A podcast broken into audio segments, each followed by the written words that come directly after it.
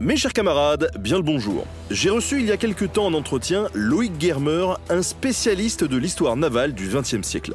On est revenu ensemble sur les marines pendant la Seconde Guerre mondiale et ça a donné un entretien passionnant que vous pouvez découvrir dans quelques jours sur le podcast. Pour l'heure, je vous propose de nous attarder sur un point bien particulier, l'ennemi de tous les marins de ce conflit, peu importe leur nationalité, la météo. Alors pourquoi? Eh bien je vous laisse le découvrir avec Loïc, alors bonne écoute. Alors, au-delà des forces euh, alliées et ennemies, quand on est sur euh, un navire et qu'on doit euh, voilà, s'engager dans le conflit, est-ce qu'il n'y aurait pas un, un, autre ennemi auquel on ne pense pas de, de, prime abord comme ça dans un, dans un, conflit militaire, auquel il faut faire attention? Je parle de la météo, bien entendu. Il y, a, il, y a, il y a, la logistique, il y a le moral, il y a tout ça, mais effectivement, il y a la météo. Euh, alors la météo, euh, j'en parle au travers du typhon, mais la météo, c'est euh, l'environnement en général. Il y a il y a la pluie, la visibilité.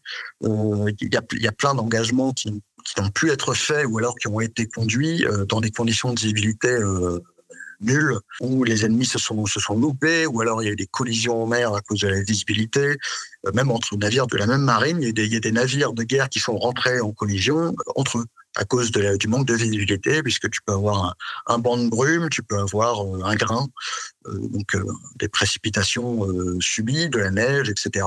Ce qui fait que, pour parler du Cap Nord, donc au nord de la Norvège, dans, dans, l'Antarctique, tu avais des, des, des, mois entiers où tu voyais à 30 mètres, ou même pas, parfois tu voyais à peine, à peine à 10 mètres. Donc sans radar, sans rien, bah, tu passais, tu pouvais passer à côté d'un ennemi à, qui, qui était à 5 nautiques sans, le voir. Et euh, donc ça, c'est pour l'aspect euh, conduite du combat, mais tu as aussi euh, les conditions météo, les typhons, les tempêtes, où là, tu peux être dans l'incapacité, même si tu vois ton ami ou tu sais qu'il est là, tu peux être dans l'incapacité de, de, tirer, puisque il faut quand même une stabilité sur l'eau pour pour viser, pour tirer, pour tirer torpille, pour lancer tes avions aussi. nous, dans la marine actuellement, c'est exactement la même chose. Tu as des limites d'emploi de tes forces. Mais les avions, c'est pareil dans l'armée de l'air. Hein. Si tu as trop de vent, trop de pluie, alors tu peux pas décoller. Voilà, c'est pareil. Si ton porte-avions, il a des mouvements de plateforme, euh, s'il y a une houle trop importante, tu peux pas décoller. Puisque ton, ton, ton avion, il, il, a besoin quand même d'un minimum de stabilité pour, pour décoller. Donc ça, c'est la passerelle, c'est le navigateur qui va, euh, si c'est possible, adapter la route du, du porte-avions euh, pour faire décoller ses avions, pour limiter les, les mouvements de plateforme et parfois c'est pas possible.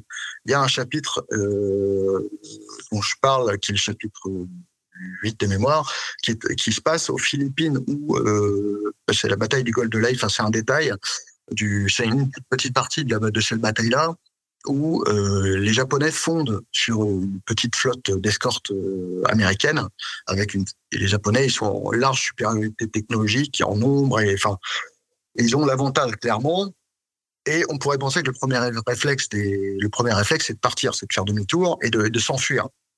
Eh bien non, là, le, le premier réflexe de, de l'amiral américain, ça a, été, ça a, été, de se mettre euh, quasiment face à la flotte japonaise, parce qu'il il voulait faire décoller ses avions. Pour faire décoller ses avions, il faut être face au vent pour augmenter la vitesse, la vitesse de portance des avions et pour les faire décoller. Euh, alors forcément, il s'est rapproché de la force ennemie, mais si tu fais pas décoller tes avions, tu n'as plus de, de, force de bataille entre guillemets, tu peux plus te battre. Donc il s'est rapproché volontairement des navires, alors pas exactement parce que les routes n'étaient pas euh, en confrontation directe, mais globalement il s'est pas éloigné de la flotte japonaise pour pouvoir mettre en œuvre ses avions et après faire demi-tour. Mais donc la composante météo, je dirais plus que dans les autres armes, alors peut-être que l'armée de l'air sera pas contente, euh, quoi que ce soit, je pourrais en discuter, mais euh, il y euh, y a vraiment une dimension fondamentale dans, dans la maîtrise, euh, dans le renseignement météo et dans, et dans l'environnement marin. Merci à tous d'avoir écouté cet extrait du prochain entretien qui sera disponible très bientôt sur Nota Bene. À bientôt.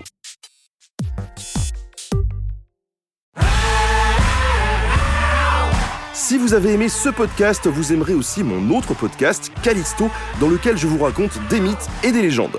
En attendant que vous nous suiviez sur Castbox, Apple Podcast, Podcast Addict ou toute autre plateforme qui propose cette fonction, n'hésitez pas à vous abonner. Vous pouvez même nous laisser une note et, soyons fous, un petit commentaire, je le lirai avec plaisir.